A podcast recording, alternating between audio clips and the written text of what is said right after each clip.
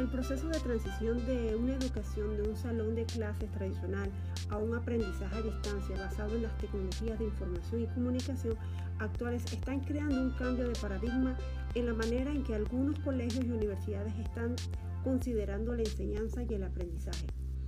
El modelo de educación a distancia presenta distintos retos para el estudiante, para el docente y para la institución. Aprendizaje en línea, educación basada en la web, educación a distancia, aprendizaje a distancia,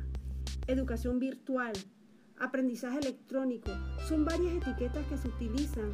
para describir un sistema y proceso de comunicación de estudiantes, maestros y recursos de aprendizaje cuando no están en el mismo lugar. Con la integración de las TICs en las aulas, el rol del docente cambia.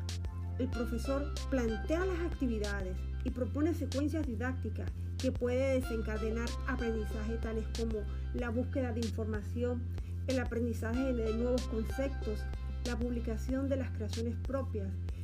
el Facebook de otros participantes o la revisión y mejora de otros textos. El docente deja de ser solo el transmisor de conocimiento para desempeñar un nuevo rol, un rol de facilitador, de mediador de procesos de aprendizaje,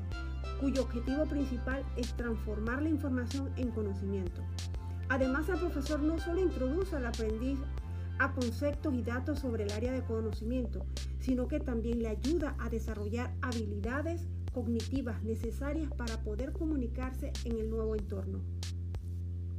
Para el aprendizaje virtual se requiere asimilar el concepto de ser competentes en un espacio que implica la idea de mentes activas y complejas y por tanto la de actores creativos,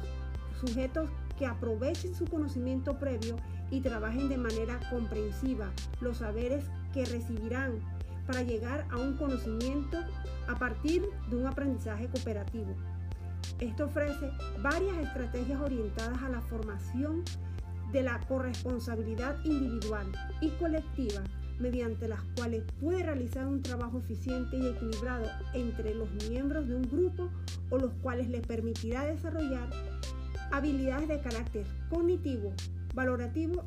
y socioafectivo.